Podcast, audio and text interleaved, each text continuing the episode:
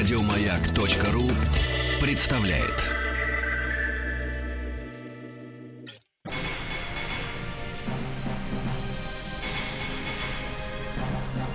Собрание слов с Антоном Долиным. Здравствуйте, у микрофона Антон Долин. Сегодня наши гости – актриса театра и кино Виктория Исакова. Вика, Здравствуйте. привет, привет. Привет.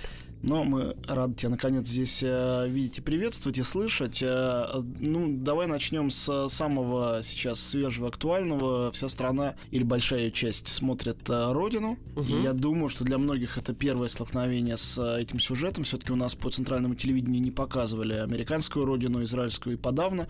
То есть это, в общем-то, ну, по моим сведениям, до недавнего времени был сюжет знакомый, ну, каким-то киноманам и каким-то людям, которые находятся вот внутри этой индустрии американских современных сериалов. В принципе, этот сюжет, скорее всего, э, большая часть тех, кто смотрит по стране, встречает его впервые. Как тебе кажется, по твоим ощущениям, э, люди, которых много, которые это смотрят, я знаю, что хорошие рейтинги, э, что они в этой истории для себя находят? Все-таки история довольно нестандартная, и сюжет довольно необычный. Для всей конъюнктуры отечественных сериалов и кино, да, он довольно необычный. Ну, во-первых, начнем с того, что давай не будем переоценивать наших зрителей. Огромное количество народу посмотрела американскую версию, потому что я думаю, что процентов 40. Это очень большая часть, действительно. Это совершенно потрясающий сериал, захватывающий. Я вообще фанат американских сериалов, я смотрю очень много. Но они разные. Да, но есть какие-то очень крутые, есть э, чуть похуже, английские есть потрясающие совершенно, есть шведские, датские, по-моему. Да, да, да, датские Фанат моста, мост, это, это что, это датский? Шведско-датский.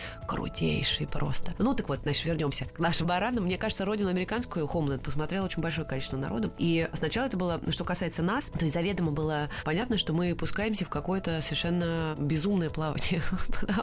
Потому- что э, момент сравнения, он неизбежен. И он неизбежен не в нашу пользу. И очень сложно это переплюнуть, американскую версию, очень сложно, потому что у них совершенно другие возможности. И э, я не знаю, вот если бы у нас были такие же возможности, как у них, чтобы было бы у нас, могли бы мы использовать бы эти возможности, я не знаю. Это еще готовность использовать эти возможности всеми, всей командой, артистами и так далее, и так далее. До того, как мы начали снимать, а только объявили о том, что готовимся к съемкам, уже критики было так много, что, в общем, наверное, мы все были к этому готовы. Вот. И готовы были к тому, что будут смотреть, и, возможно, что первые там начальные серии будут э, очень с большим рейтингом показываться, потому что будет ожидание. Но так как помимо того, что там есть э, странный сюжет достаточно для нашей страны, там еще есть э, мелодраматическая составляющая, она достаточно сильная, да, любовная история. Есть кому сопереживать, есть интрига, и поэтому это, конечно, все должно э, зрителя держать. И даже того зрителя, который уже смотрел. Потому что это все равно,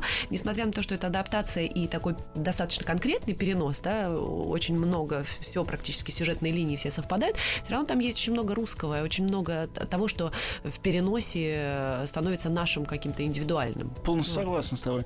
Ну скажи мне, для тебя, человека явно самокритичного, из какой-то рефлексии, вот э, тебе предлагается такая роль, понятно, с одной стороны, соблазнительно, потому что эта роль уже, как минимум, одну прекрасную актрису прославившая, и это почти уже какое-то устойчивое амплуа, Да. которое тебе предлагается переосмыслить.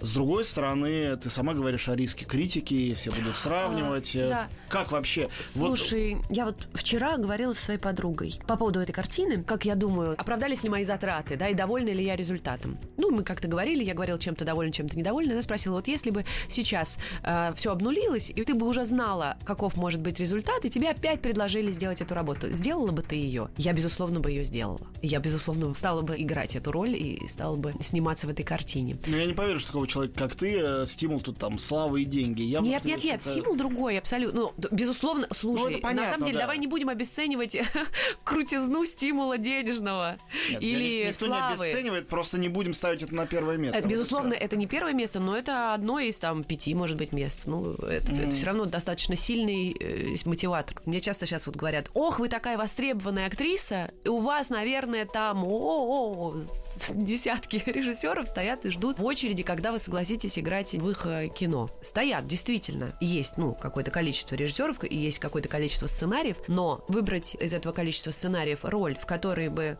ты не повторялся, в которой бы тебе казалось бы, что тебе есть что играть, которая бы еще бы была бы при этом, возможно, какой-то громкой, да, не в пустоту куда-то в песок. Чтобы соединить все эти составляющие, это, я не знаю, ну, может быть, раз в три года появляется какая-то такая работа. Mm. И «Родина» — это, безусловно, одна из таких работ. Это, ну, режиссер, с которым мне нравится работать, это партнеры, с которыми мне интересно, это продакшн, который отвечает, в общем, каким-то образом, да, за то, что эта работа состоится, скажем так. Это достаточно амбициозный проект.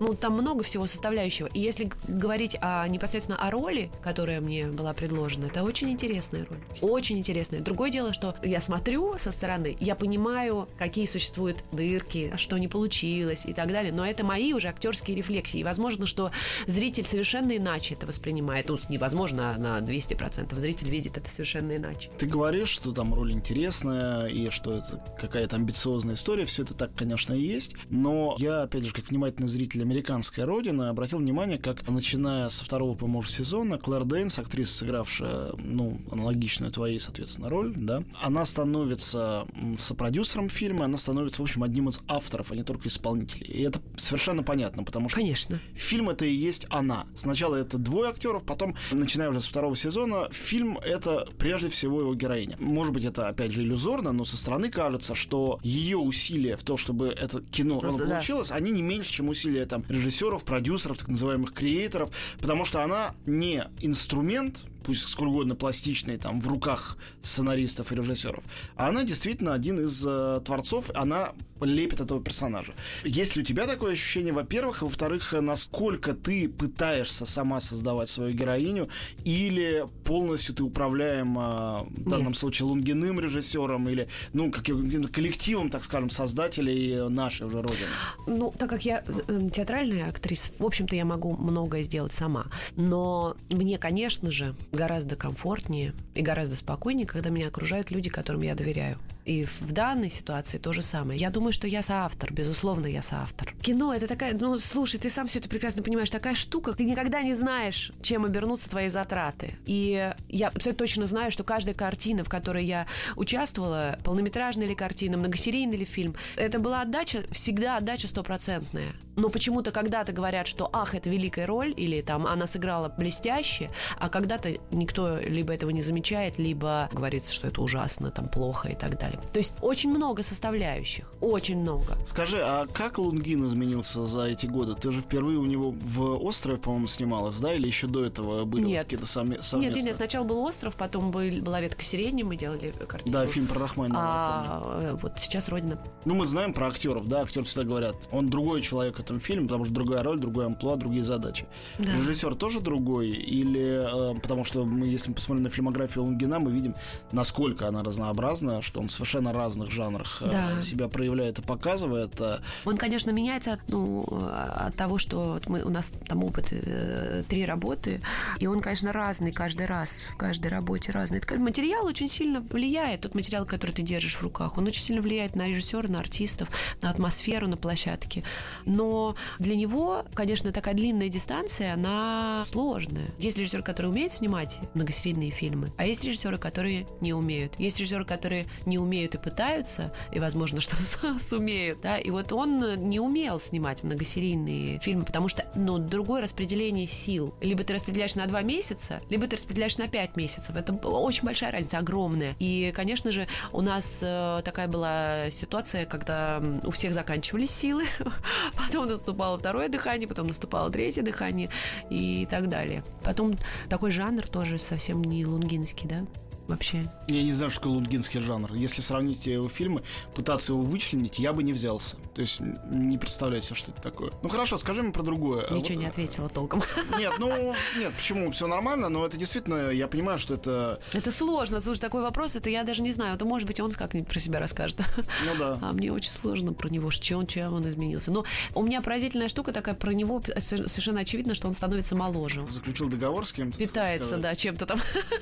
Он становится моложе моложе, просто он прям у него столько энергии, он бодрее, прям, прям на самом деле очень, очень он был бодрый в этой работе. Хорошо, скажи мне, особенная ведь отдельная ответственность не только сыграть персонажа какого-то там популярного и всеми любимого фильма, да, уже в другой версии этого фильма, но и в России сыграть, с одной стороны, сотрудника спецслужб, люди, к которым отношение менялось диаметрально от отношения с некоторым страхом и почтением в советское время до полного презрения, разоблачения в постсоветское время и нового какого-то культа спецслужб, возникшего уже последние 15 лет, тоже все время меняющегося. С одной стороны, а с другой стороны, еще и женщина при этом, потому что это очень в России такие маскулинные образы всегда э, спецслужбистов, да, но поэтому шпионов. Мы, э, поэтому мы не узнаем эту женщину. Ну, что ты имеешь в виду, не узнаем? кто она в нашей действительности? Ну, у меня нет никаких референций к действительности. Я не могу сказать, что а, вот это явно списано, срисовано с этой или с той. Не, Поэтому не у нас знаю. такая без времени, мне кажется, в каком-то. Потому что вообще в России очень сложно найти э, женщину. Не то что прототип, а найти... Я вообще не знаю, такие женщины существуют. Ну, я тоже не знаю. Поэтому Но- это, конечно, выдуманный персонаж. Нет, такой, ну, это... искусство имеет право выдумать все, что угодно, Абсолютно. естественно. Поэтому рассказывать о том, откуда она взялась и где такие нервные красотки в наших спецслужбах, и почему она с таким макияжем, это задавали мне журналисты вопрос. И что ты отвечала? Скажи мне. Мне интересно. Слушайте, тоже. это, это кино. Это кино, это, это придуманные персонажи, это доп... другое дело, что мы можем делать документальное кино. Это кино, которое должно каким-то образом попадать в людей. А каким образом мы этого добиваемся? Это уже, да, возможно, таким макияжем, возможно, она такая нервная. А возможно, другое дело, она попадает в кого-то или не попадает. Ну, я делаю выводы, что попадает. А ты какую-то Да. частичку у себя в ней тоже видишь, в этом персонаже? Я понимаю, что он такой гротескный, чрезмерный. Видишь, мы с тобой говорим о том, что он сфантазированный из головы, что в жизни нету этих прототипов, или мы их не знаем с тобой. До какой степени тебе нужно зачерпывать э, из э, своего «я» какие-то элементы для того, чтобы она стала живой? Или это... Нет, ну это всегда... это- Процедура по чистому какому-то из воздуха сотворению вот этого вот э, фантастического странного персонажа. Я вот тут эм, тоже пыталась проанализировать, потому что очень часто общаешься с журналистами, в том числе, и когда говорят, что все вот роли, там, допустим, роли за последние там, полтора года, все кардинально разные. Возьмем, допустим, «Зеркала», это Марина Цветаева, «Оттепель» и «Родину». Ничего Это общего. Вообще нет ничего общего, Ничего общего. действительно. Но я все-таки делаю вывод, что я откуда-то придумываю, видимо, а не из себя беру. Потому что если бы это было из меня, то, наверное, я бы как-то их, ну, каким-то они образом бы соединялись между собой. А так это три разных человека. И я невероятно горжусь этим, что так получается сделать разных людей. Это заслуга большая. Я отдаю себе отчет, что что-то не получается в ролях, наверное. Не все получается, что хотелось бы, но то, что они получаются разными, это очень круто, это сложно. Скажи, пожалуйста, а ты видишь э, у своей героини, э, родине, ее перспективу на будущее, на следующие сезоны, на какое-то развитие совершенно иное? Мне почему-то, когда я смотрел фильм, приходила в голову вот эта модель, скажем, Александра Волкова, да, который написал «Волшебник изумрудного города» почти слово в слово с э, «Волшебником страны Оз» Фрэнка Баума, чуть-чуть что-то изменил, минимально. А потом, начиная с Урфина Джуса и его деревянных солдат, всё начал совсем другое. придумывать вообще из головы другие истории. Мне Там кажется, тоже что были это была бы, продолжения. мне кажется, что это была бы крутая бы траектория, правильная, очень правильная. Потому что если будет какое-то продолжение, то оно должно быть кардинально другое. Вообще. Но у нас же все говорят о том, что существует кризис идей. Именно поэтому такое количество адаптаций, именно поэтому люди так повторяют. Там, да, сценаристов очень мало. Сценаристов, которые могут написать какую-то оригинальную идею, вообще единицы. Ну, может быть, э, на базе вот этого дальше сценарист напишет что-нибудь такое совершенно новое. У нас в гостях Виктория Исакова. Мы сейчас прерываемся ненадолго и вернемся в студию. Антон Долин и его «Собрание слов». Мы снова в студии, Антон Долин у микрофона, Виктория Исакова наши гости. Вик, давай скакнем от суперпопулярного телекино к театру. Театр все-таки это такая штука, которой люди в своей основе читают, слышат, но доходят до туда в сравнении с аудиториями кинофильмов или сериалов. Буквально какие-то, ну, сотни человек. Это очень не Тысячи? ну хорошо, пусть это будет тысячи. Все равно это несопоставимые цифры, и ты занимаешься вещами смелыми, экспериментальными и странными в театре. Вот мы с тобой обсудили, что последние две работы. Это «Мученик» в Гоголь-центре и «Вишневый сад» в Театре Пушкина. Таким образом, мы имеем совершеннейшую классику, сверхклассику, ну, любое обращение к которой всегда риск. Да. А по нашим дням, когда, если классику кому-то переиначишь, еще и на тебя начнут в суд подавать, то совсем риск уже для жизни буквально. А Вот, а в случае с мучеником риск противоположный другого рода, когда берется ультрасовременная пьеса, вообще неизвестная читателю и зрителю, Да. и она доносится напрямую, прямой контакт происходит ее с зрителем, причем, как я понимаю, эта пьеса немецкая, но при этом рассказана она... Адаптированная, да. Да, абсолютно не о Германии, а о нас и о том, в чем все мы живем. Вот, э, расскажи, как ты себя чувствуешь в этом всем э, и насколько такие, в общем, противоположные разные стратегии сходятся. Это не у каждого актера так бывает. Это как те балерины, которые ухитряются танцевать contemporary dance и в Жизеле выходить на следующий вечер на сцену. Это бывает, э, ну, редко. Это мечта, наверное. Это вот как бы я Ну, не для всех. Вот то, что у меня происходит, это то, что я себе абсолютно нафантазировала и притянула, потому что то, чего мне не хватает, допустим, в э, классическом театре, то я получаю в Гоголь-центре. То есть э, у меня Гоголь-центр и Пушкинский театр дополняют друг друга. При этом я очень тяжело хожу в какие-то другие театры. Я, мне кажется, это очень сложно для меня оказаться в антрепризе в какой-нибудь или что-то такое. Это, потому что я абсолютно театральный житель. Я прям для меня театр это гримерка, это люди, которых я обожаю, с которыми я хочу видеться и так далее, и так далее. Это такая не случайная вещь в моей жизни. Это целый пласт моей э, жизни. И не могу сказать, что я стала уставать от э, классического театра. Да потом и театр Пушкина не очень классический, потому что Вишневый сад в постановке Володи Мирзоева его сложно назвать с классическим решением. Ну, Мирзоев тоже Но- известный современнитель, и если вспоминать э, Да. кино, это что он сделал с Борисом Годуновым, я думаю, у многих это на памяти, на слуху. Вот, пожалуйста, пример Да. того, как все становится резко актуальным, Да. хотя текст не меняется. Да, но при этом для него, конечно, важно, чтобы э, текст звучал актуально, и чтобы и, и пьеса как бы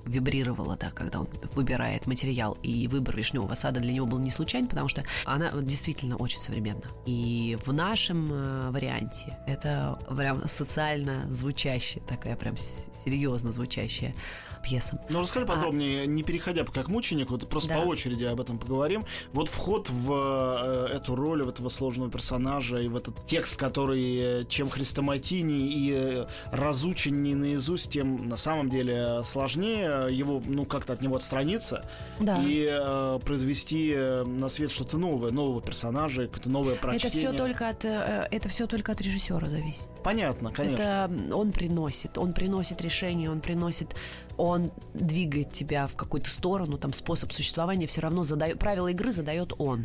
Дальше ты э, в этих правилах игры уже находишь свои варианты, потому что мы там, допустим, с Володей долго выбирали, что именно это будет, и в результате, когда остановились на Вишневом саде и начали репетировать, меня поразил его способ э, работы с артистами. Он конкретно со мной, с другими артистами, возможно, там, ну, невозможно, а точно совершенно чуть иначе это все выглядит, но конкретно со мной это было таким образом. Он не делает замечаний, он не делает, по большому счету, никаких предложений. Он задает какую-то общую структуру, направление, и дальше ты сам делаешь свою роль. И когда ты от него что-то требуешь, он говорит, что ты соавтор. Я строю дом, грубо говоря, а наполняешь этот дом уже ты сам, ты как, как у тебя стоит мебель там и что и так далее, и так далее. Поэтому твою внутреннюю кухню я не могу тебе помочь в этом, я не могу ничего за тебя сделать, потому что именно эта пьеса требует от тебя. Я не могу прожить роль за тебя, потому что ее сыграть действительно невозможно, ее возможно прожить. И вот э, я пытаюсь в его выстроенном доме прожить жизнь этого персонажа. Ну, каково это? Это комфортно, Сложно. диском- дискомфортно? Персонаж действительно весь такой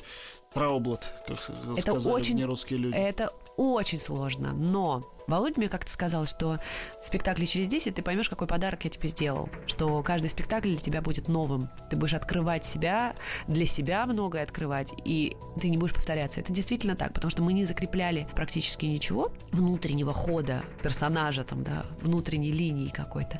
И поэтому каждый раз это действительно, я, мы не знаем, как партнер отреагирует, я не знаю, как отреагирую я. Это действительно какая-то новая такая, для меня новый способ существования, абсолютно неожиданный и действительно интересный. Спектакль развивается от раза к разу, он прям обрастает каким-то мясом. Очень это здорово, это очень интересно, когда ты прям понимаешь, как этот организм развивается. А ты сказал, что другие театры ты не ходок, а вот как зрительница ты смотрел какие-то Ой, я ходок, конечно. Как ну, зритель я вообще Ну просто фанат. мне кажется, сейчас этих э, Чеховых, в особенности Вишневых, какое-то количество незаурядное. И может мне кажется стороны. Их не так много, как кажется, просто сейчас подряд несколько. Это Вишневый сад, который поставил Яцко, это Додина, Вишневый сад. В Питере, да. И Кончаловский угу. начал делать, еще не выпустил, да, по-моему. Я не смотрела, по крайней мере, я не смотрела, я значит, не еще не выпустил.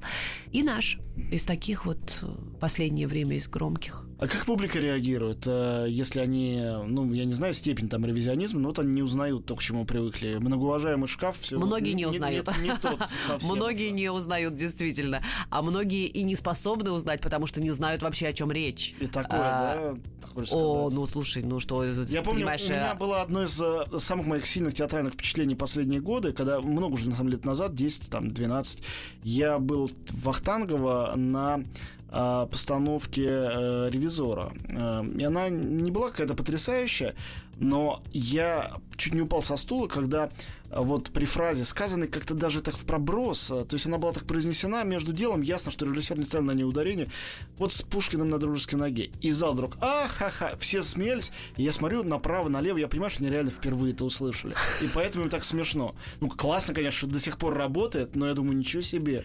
И, и вот я это ощущение послушай, до сих пор помню. Послушай, Владимир Владимирович Мирзоев, когда, значит, какие-то вещи мы там делали, ну, репетировали, я говорила, послушайте, это никто не поймет, потому что никто не читал пьесы. На что он мне говорит, вы представляете себе, что «Вишневый сад» никто не читал. Ведь это действительно так. «Вишневый сад» никто не читал. Ну, читали там, ну, студенты театральных институтов, которые потом выросли. Ну, а мы с вами, потому что это по долгу службы просто необходимо.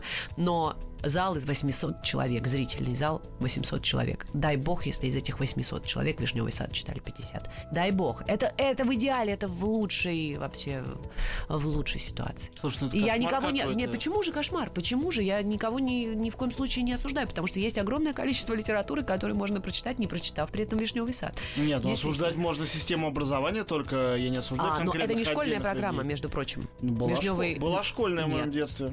В моем нет. У нас с тобой одно детство. Yeah. Ну, хорошо. Вишневый сад не был. Разные школы. Э, возможно, да. Моя школа, видишь, слабее сильно. Но я в институте. я при этом, я догнала в институте. Просто, ну, не читают. Ну да, не читают. Придут смотреть тот придет смотреть. Никто ничего не понимает, что там должно быть. А те, кто, конечно, читали, те уже имеют какое-то представление и хотят, а насмотренные зрители, которые смотрели много вишневых садов, есть и такие, которые просто любители вишневого сада и ходят из спектакля в спектакль, мы смотрят. Интересно, в любом случае интересно. У нас в гостях Виктория Исакова. Прерываемся ненадолго и вернемся сейчас в студию.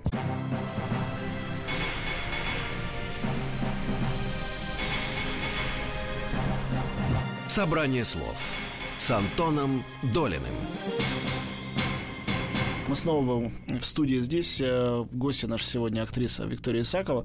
Говорили про вишневый сад. Э, ну, я не знаю, ты, конечно, меня шокировал сообщением о том, что в зрительном зале вот в центре Москвы, театра Пушкина, сидят люди, которые не читали «Вишневого сада». То есть я тебе верю абсолютно безоговорочно, но все равно... Нет, я не про... я, слушай, я же не проводила никакого... Нет, нет, ну а, никакой там даже, если... Опроса социологического или как, соцопроса никакого. Я предполагаю по реакциям, я предполагаю, что это так, что люди не знают. А ответственность э, увеличивается в той ситуации, когда ты впервые несешь Чехова в вот аудитории. То есть э, я понимаю человека, который, э, ну, возьмем какую-нибудь идеальную ситуацию, там, в комедии «Францесс» играет новую версию, там, Тартюфа, например. Вероятность того, что дети, даже школьники, которые сидят в зале, не знают Тартюфа, она минимальна. Вероятнее всего, у них у всех это образовательно, они это прочитали да. и прошли. И поэтому, если даже там выйдут все там голые в с петушиных перьях, Тартюф никак от этого не пострадает. Да. Потому что люди уже в курсе текста. А вот такая сложная драматургия, как «Вишневый сад», и вообще как Чехов, где и слушаю, не понимаю, и где диалоги расфокусированы. В общем, это довольно авангардный текст по своим временам, и до сих пор, я думаю, для многих он странный. Да. да где одна реплика идет идет, а ответ вроде бы не на нее.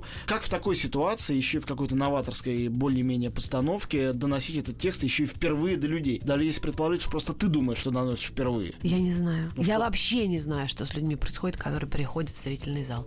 Потому что если я, будучи очень опытным зрителем, потому что я очень много смотрю, действительно, я всегда, у меня свободное время, я обязательно иду, я иду в театр, потому что я обожаю театр, действительно. А если человек, который, вот, допустим, есть у него любимый артист или любимая артистка, он видит афишу, покупает билет на этого любимого артиста или артистку, приходит, садится в зал, не читав пьесы, не понимая вообще, о чем речь, не будучи готовым, я не знаю, что, что там он должен испытывать. Но есть какие-то такие штуки, которые эмоционально просто попадают. И э, «Вишневый сад» — это тоже там очень символистский он, и там, если ты, может, даже медитативный какой-то, и он может в тебя попасть, и ты прям выйдешь как, как из какой-то сказки. Может быть, и, та- э, и так может случиться, потому что очень там много заложено этого Володей. А может и не попасть, тогда сложно, тогда вообще какой-то бред, наверное. Я не знаю, потому что логики-то, в общем, в пьесе очень мало логики, но если мы начнем так разбирать, это не Только сказка о о- рыбаке и общая рыбке. логика жизни, в которой все когда-нибудь кончается, любые воспоминания, Ну да. кто-нибудь вырубает топором. Какая-то женщина странная, рефлексирующая, нервная какая-то. Непоследовательная. Непоследовательная. Там куча мужчин каких-то, она их нахватывает, каких-то ребенок умер, там что-то. То есть лой, ну, конечно, если ты не в материале, очень сложно. Скажи, ну вот э, Гоголь-центр, этот самый мученик. Тут-то вообще ситуация противоположная. Люди точно не читали текст. Там все понятно. В пьесе все понятно. То есть приходят, ничего не знают. э, А все понятно, что там пьеса. Пьеса очень очевидная. Ну, расскажи тогда, что это и как. Я думаю, что многие до сих пор не в курсе, что эта пьеса идет. Я знаю, что она идет с большим успехом, в этом мне нет сомнений, но я просто знаю, что огромное количество людей и не доходили никогда до Гоголь-центра. Я абсолютный поклонник Кирилла Серебренникова. Действительно, признаюсь, честно, искренне говорю. А, Надо, говорить, каюсь. Каюсь, каюсь было. Мея кульпа. Я, честно, совершенно очень люблю этого режиссера. И обожаю с ним работать. Потому что мне с ним, мне с ним интересно, мне с ним... Мне нравится его выбор артистов на те или иные роли. Потому что у него не бывает случайно каких-то. Вдруг почему-то, а, ладно, давайте этого. А он точно знает, почему он хочет именно меня, именно на эту роль. Я могу не понимать, в общем-то, до- практически до конца могу не понимать. И удивляться, почему я должна это делать, если я вообще сюда не подхожу. А потом оказывается, что как раз-таки кроме меня никто это не может сделать. И Кира, он настолько неприблизительный, и это так круто. И мне вообще рядом с ним очень, очень здорово. Вообще артисты находятся в поиске режиссера всегда, всю свою жизнь. Ну, а режиссеров в поисках артистов. А, ну да, это взаимная история. Вот я нахожусь всю свою жизнь в поиске режиссера. Вот я нахожу, и дальше я прилепляюсь к нему, вцепляюсь мертвой хваткой, и меня уже так просто от меня не избавишься. Поэтому Кира это один из таких режиссеров. Он понимает, про что он делает. Он понимает, почему он это делает. Это, конечно же, и высказывание, его гражданское высказывание, этот спектакль. И в том числе и мое, потому что я принимаю в этом участие, и я принимаю его, и иду вместе с ним, безусловно. Это здоровский, очень интересный выбор пьесы, потому что а, это современная пьеса, как я уже говорила и повторюсь сейчас, существует э, некий кризис идей, и в том числе и драматургический, и сценарный, и так далее. А это современная драматургия, которая, в общем, очень дышит э, с нами в одно, в одно время. Кирилл находит, копается, ищет, он постоянно находит, он находит, находится в поиске. Мне кажется, этот человек вообще никогда не спит. Он всегда работает. Скажи, а как тебе кажется, э, вот э, сегодня настало уже действительно время для того, чтобы такой театр-лаборатория мог существовать в центре Москвы, активно выпускать по много спектаклей? Потому что сейчас э, с большим количеством этих... Но это не лаборатория. Почему это- ты считаешь, что это лаборатория? Это Я в самом лучшем смысле этого слова Ну, слушай, лабора- лаборатория это такая закрытая штука, которую никто не смотрит. Это очень зрительский театр. Там Да, безусловно. огромный зал, полный всегда битком, и приходит. И этот театр, в общем, каким-то странным образом отобрал своего зрителя. Театр очень долго это делает, правда. Это очень сложно отобрать именно зрителя, который ходит, который вырастает вместе с театром. Вот за два года существования Гоголь-центра вырос зритель этого театра. Правда, действительно. Ну вот, э, как ты думаешь, откуда берется... Ну, э, я не подписываюсь э, под этой точкой зрения, но она очень часто звучит, что вот если не будешь дразнить гусей, они не будут щипаться, и что сейчас со всех сторон какая-то общественность, называющая себя православной или еще какой-нибудь, тут она подала в суд, тут она возмущена, тут классику изнасиловали, тут не классику, тоже какую-то не ту привезли. А, да, как только появляются театральные эксперименты, именно театр вызывает такое возмущение. Интересно, что он вызывает возмущение гораздо больше даже, чем кино. Ну, не будем брать случай, Странно, Леви... да? случай Левиафана, он отдельный, но он один такой был. А вот театр совершенно другой. Вроде бы в театр и попасть сложнее, чем э, в кино.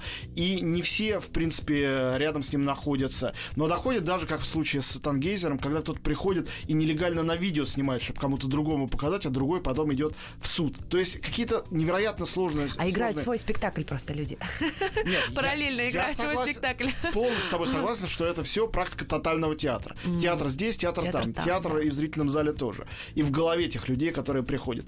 Но а, вот э, как ты реагируешь, как человек, э, ну, все-таки живым своим нервом и своим телом, присутствующий на сцене, на вот эту оскорблен... возможную оскорбленность чувств? Сейчас, чтобы никого не оскорбить, хочу попытаться как-то сформулировать. Но мы же живем в светском государстве. Ну, правда. Ну, как это вообще соединяется в голове? Ну, мы не в религиозном государстве. Ну, Я недавно где-то читал, что Я не- не- ана- аналогия оскорбленности религиозных чувств это оскорблен... а- оскорбление классики. Вот тут люди совершенно могут быть светские, но они могут пойти в суд или пойти там повеситься с горя, что любимого Чехова, Серьезно? Пушкина, Гоголя, Достоевского как-то вот не так что-то с ним сделали. Да? Да, поверь мне. Можно даже так? Да. Вау. А если мы не будем экспериментировать, и не будем пытаться оскорбить ничьих чувств, то можно тогда просто, не знаю, помереть, наверное. Ну как? Ну это же, это же энергия постоянная, так, сяк, поиск. Мы, вот у нас же в мученике много там всего происходит. Там мы цитируем Библию, так, сяк, в разных вариантах. Но вот, ей-богу, ни, никакой попытки оскорбить никого. Какая-то другая история, совершенно не про это. Ну, странно, в общем, для меня это чудовищно. Вот правда. Чудовищно, что театр может... Да слушай, ну не ходи, не оскорбляйся. Так считаю. Ну ладно, скажи, э, как ты старалась не оскорбить э, чувства покойной Марины Ивановны Цветаевой? Вот это гораздо сложнее. Ну, потому что когда играешь э, не только реальное лицо, Да. не только знаменитое, не Вот только это я ге- понимаю. гениального поэта, а еще человека с такой нереально тяжкой с- Сложной очень судьбой, да. невероятной. Каково это было? Я понимаю, что всегда можно отговориться, актер всегда может сказать, ну это все режиссер, сценаристы, но вот мне кажется, не в этом случае. Нет, если мы говорим о том, что я соавтор- огромная твоя тут. Если мы говорим, что я соавтор, а я уже пытаюсь это декларировать, да, уже я несколько минут Что назад сказала. от проекта, по-разному может быть. Но тут, мне кажется, да. Я стараюсь всегда быть соавтором, потому что для меня это важно, чтобы получилась не просто роль, и чтобы потом было, ах, ну кино так себе, но ты ничего. Мгм. Я уже не играю в эти игры давно, я не хочу просто в таком. Я, я хочу, чтобы кино было крутое. конечно. а дальше это важно, это, это очень важно для меня. А вот тут вот не оскорбить памяти Марины Ивановны Цветаевой, вот это сложно. Вот такой момент, когда артист получает роль или режиссер берет пьесу, и он отвечает сам перед собой, это гораздо круче. Например, на самом деле, отвечать перед собой за то, что ты сделал, гораздо серьезнее, чем пойти в суд и там отвечать, оскорбил ли ты чьи-то чувства. Это У ерунда всех полная. разная степень ответственности перед собой, согласись. ну, Можешь ничего не отвечать. да. Ну да, ну да, ну, ну не будем брать такие крайние ситуации какие-то. Все равно, ты же понимаешь, о чем я говорю. Конечно. Я, соглашаясь на роль Марины Ивановны Цветаевой в картине «Зеркала», понимала степень ответственности. Но меня очень впечатлило, э, наверное, об этом как-то вообще некрасиво говорить, такой пошлый поверхностный уровень, но внешнее сходство, которого в фильме... Это неожиданно случилось. Вот непонятно как, я сейчас на тебя смотрю уже час, э, и я Там не... же нет грима вообще Воп- никакого. Совершенно верно, это чувствуется. Сейчас на тебя смотрю, я ничего общего не вижу, ни- никакого вообще нет. Я Э, тоже не видела. как- каким образом вообще, Не если не, знаю. не говорить о черной магии, а вот Не знаю. о реальном Я не знаю, для меня самой загадка. Это мы говорили с Юрой, потом он посмотрел картину, мой, э, с моим мужем, с Юрой Морозовым. Когда он посмотрел картину, мы с ним э, обсуждали, естественно, мы обсуждаем с ним э, работы. И он говорит, я не понимаю, как ты это делаешь.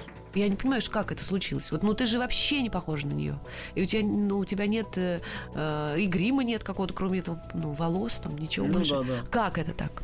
Что прям портретное сходство. Я, да, я сама, когда увидела картину, я не смотрю плейбэк, ну, когда мы снимаем, я не смотрю, не хожу к монитору. Вот там отснял какую-то сцену, там отснял дубль. Знаешь, идешь туда Ничего, что я разъясняю, да? Ну, нет, нет, правильно. Радиослушатели, наверное, не очень понимают, что такое не ходить к плейбеку. В общем, ты снимаешь какой-то там э, дубль, и потом можно подойти к плейбеку, и его тебе, пока, тебе этот дубль покажет. И ты поймешь, что это так, это не так, и переделаешь. Вот я, когда я играю, а особенно, когда это какие-то характерные персонажи, я не хожу, к, не смотрю, потому что кроме того, что ты посмотришь, хорошо ты выглядишь или нет, ты больше ничего не заметишь, все остальное это вранье абсолютное, что артист идет, чтобы что-то поменять, посмотреть. Естественно, я все увидела в результате, когда я увидела уже смонтированное кино. И меня поразило, потому что это какой-то вообще другой человек. Я себя вообще не узнаю в этом человеке. Это какая-то, mm. ну, она, она абсолютно э, слепленный персонаж. И она, а, наверное, это Марина Ивановна Цветаева, да наверное. А у тебя было что-то, э, какие-то свои э, собственные действия, ну, кроме там сценария и, э, естественно, того грима, который был, там, прически и так далее, внутренней какой-то подготовки к этому? Читал специально какие-то биографии? О, да, я много чего читала. Не читал до я этого? много читала, да. После Очень... того, как мы договорились о том, что я буду сниматься, и как бы я согласилась, и мы все там договорились обо всем. Это было еще два месяца у меня, наверное, впереди, до начала съемок, и я, конечно же, очень много читала. Я читала дневники, читала очень там все, что о ней написано. А, к сожалению, нет даже никаких аудио аудиозаписей голоса мы не... Ничего не сохранилось, да? Нет, нет, ничего не сохранилось. Очень мало там фотографий каких-то, ну, их достаточно, их немного. Поэтому это такой из, из всего, это скорее эмоциональный такой набор. Вообще я очень позитивный человек. На площадке я не могу находиться в ситуации конфликта, я не могу ни с кем ссориться, там ничего. И я всегда прихожу, улыбаюсь, делаю свою работу, ухожу, мы все довольны, все счастливы. Есть артисты, которым нужно подпитываться скандалами. Я, я так не могу. Это была единственная роль в моей жизни, в которой мне прям было... Я, я ходила, я ни с кем не разговаривала два месяца на площадке. Мне кажется, что люди, с которыми я снимала это кино, думали, что хуже меня человека нет вообще в мире, артистки, мерзее и вреднее. Потому что я действительно э, рядом со мной там никто, я требовала, чтобы никто не кричал, никто не шутил со мной, никто не влезал в мою зону. Какой-то. Я провела эти два месяца практически одна, сконцентрированная на этой работе. Наверное, только так можно делать портретные какие-то портретных персонажей, таких сложных персонажей, у которых столько всего там перекручено в голове. У нас в гостях Виктория Сакова. Мы прерываемся ненадолго и сейчас вернемся.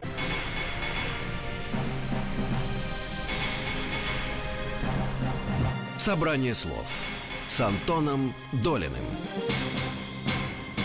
Мы вернулись в студию. Антон Долин и э, Виктория Сакова здесь э, у двух микрофонов напротив друг друга.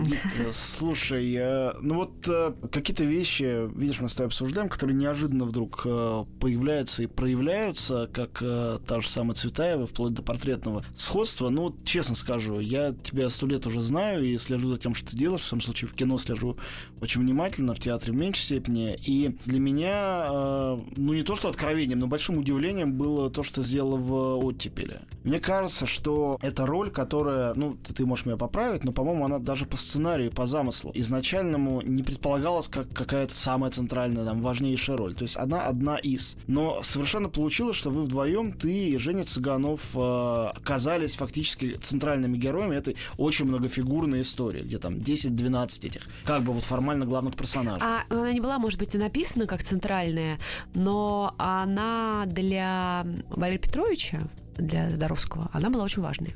Потому что там, допустим, если говорить о количестве сцен, которые вот ты читаешь сценарий, и ты понимаешь, большая у тебя роль или маленькая. Ну, да, бывает ну, маленькая да. роль такая, что она затмевает все большие. Так вот эта роль, она не была большой, но она затмевала все все остальные. Вот это, это, это роль, которая ждала меня, а я ждала ее абсолютно точно, потому что я в нее влюбилась. Вот просто прочитав, я поняла, что ну это, ну, это абсолютно это я должна делать. Это мое, это я ждала, это и неважно там какой там количество знаков, букв в роли. Абсолютно. Ну вот любопытно же, появляется твоя героиня, и ты думаешь, ну вот это бывшая жена героя. Да. Такой скучный амплуа. Ну да, скучная амплуа, роль жена, второго плана. Стервозная какая-то баба, там у нее, видимо, в жизни не все сложилось, сейчас она будет ему портить жизнь, э, появляться и потом снова исчезать. И из этого вдруг начинает вылепляться совершенно отдельная особенная судьба, которая нас и посылает вот в те там 60-е, в эту другую эпоху. И мне кажется, очень сильно и мощно отзывается и в сегодняшнем зрителе. А, то есть э, там в этом вроде бы ретро-сериале, ну или телефильме, наверное, правильно сказать, вот теперь, mm-hmm. там не так мало, не так много этих связок а, вот того времени, когда, когда происходит действие, mm-hmm. и наших дней. И мне кажется, что одна из этих психологических связок, это, собственно говоря, твой персонаж. Да, То есть человек, наверное. который, с одной стороны, тяготеет к совершенно независимости, к собственному построению своей судьбы, вне а, тех, от кого зависят, включая мужчин, режиссеров, продюсеров, кого-то там еще, а с другой стороны, все равно находится внутри этой зависимости и от этого страдает, переживает. То есть есть там какие-то, какая-то очень интересная, странная двойственность. Да. Не вздыхай так. Я думаю, что тебе ответить на это, и надо ли что-то отвечать. Ты все сам сказал. Ну да. Слушай.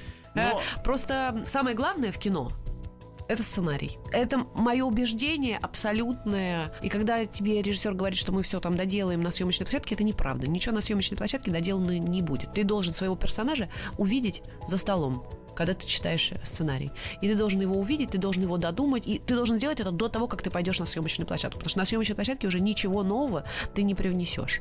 С этим сценарием и с этой ролью было именно так. Это большая редкость, действительно большая редкость. Вот скажи, Поэтому, прости, прости, что я тебя перебиваю, большое количество успеха этой роли и всех остальных ролей в этом телевизионном фильме это сценарий, конечно. я согласен насчет сценария, хотя я считаю, что и по-режиссерски Тодоровский, вот ты говорила, да, помнишь? Ну, это невозможно, это вообще даже что-то обсуждать. Ну, понятно, Нет, что это. есть что обсуждать, это интересно. Ну. потому- Потому что вот Лунгин, например, режиссер полнометражного кино, который сейчас сделал вот э, Да. телесериал, и обсуждается там, насколько это получилось, не получилось. Ситуация с Тодоровским другая. Мне кажется, что... Но это тоже первый телевизионный да, фильм в его но карьере. Вдруг все осознали, что он рожден был именно для этого. Ну, я точно осознал. Да, серьезно? Не знаю, может быть, он, конечно, обиделся, я ему говорил а мне кажется, что он все, что делает, все, к чему он прикасается, он как та курочка, которая несет золотые яйца. Ну, это само собой, мы все его любим, он талантливый, замечательный, это неоспоримо. Однако, вот Слушайте, есть такая штука, что артисты мечтают к нему попасть, потому что он кузница звезд. Ну, это все же, всем же ну, известно. это правда, да, Всем это же известно. исторический факт. Исторический факт. Ну вот, э, мне кажется, что для а, вот этого особенного дыхания не сериального, говорю, слово сериал не хочется произносить, потому что оно какое-то в отношении оттепели, да, впрочем, и Родины тоже, какое-то ложное, неправильное. Но вот телевизионный фильм, многосерийный фильм, который подразумевает жизнь с персонажами, не просто сопереживание моментальное в течение там полутора часов. Ты начинаешь с ними жить из вечера в вечер. С оттепелью точно. С а, Родиной я пока не понимаю, потому что я еще, ну, не посмотрела сама, я еще я не видела еще картины. Ну, я понимаю, нет, я не, не А предлагаю здесь... С оттепелью это... совершенно точно, что это с которым ты, главное, что ты еще не неделю будешь жить, а еще месяц, и долго-долго он продолжает, он живет своей жизнью, этот фильм. Конечно, влюбляешься в персонажей просто. А с тобой он продолжает как-то жить? Вот давно уже это было, ты уже всякие призы собрала. Я знаю, что Тодоровский говорил, что он хотел бы сделать и вторую часть, но никто не знает, будут ли там те же персонажи, и вообще будет Да. ли это связано или нет с первой. Никто не знает. Я тоже не знаю. Нет, он, наверное... я не мы- пытаюсь из себя сейчас Да. вы, А, а я не знаю, если бы я знала, то я бы сказала с удовольствием, я не знаю ничего. Я предполагаю, что он с нами не расстанется, потому что нам было так хорошо. Ну, правда, нам было, нам было невероятно прекрасно это время, когда мы снимали. Потому что это, конечно, э, идет абсолютно от головы, от режиссера. Он, от него идет вся атмосфера на площадке. Это был, ну, это был невероятный кайф. И я думаю, что ему было самому так хорошо с нами, что он не захочет с нами расстаться. И во второй части будем обязательно мы все в том же составе, просто как-то там все напишется. Уже, по-моему, даже что-то написано. Скажи, пожалуйста, у нас время уже заканчивается. Вот э, Я приду еще раз. это мы тебя позовем еще много раз, но вот пока что давай закинем маленькую удочку Да. в будущее. Что нас э, ждет? э, Какие у тебя еще есть работы на вот готовые к выпуску в кино, в театре, над чем ты сейчас э, трудишься или в чем готовишься, может быть, сниматься? Да, готовлюсь сниматься, готовлюсь. А, ну и э, из того, что выйдет, это фильм «Зеленая карета» Олега Садулина, который мы снимали полгода назад, и уже картина почти готова, и я думаю, что она, скорее всего, появится на кинотавре летом. Премьера ее состоится, и дальше она выйдет в прокат, наверное, я так предполагаю, ну не могу быть э, на сто процентов уверенной. Это с Андреем Мерзликиным в главной роли и и э, я сыграла его жену опять.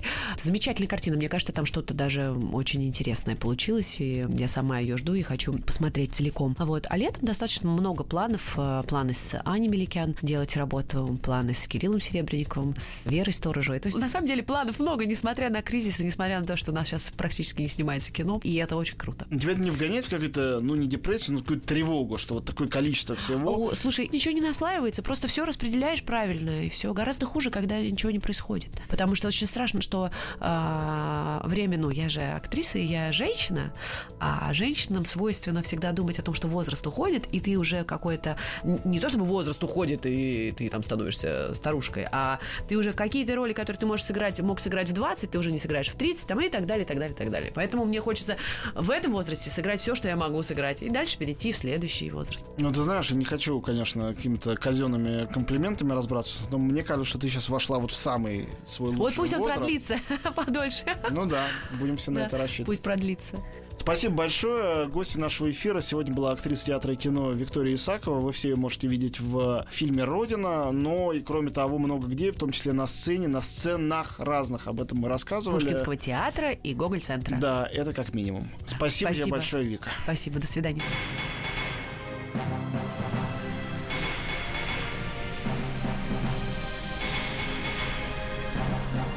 Собрание слов с Антоном Долиным. Еще больше подкастов на радиомаяк.ру.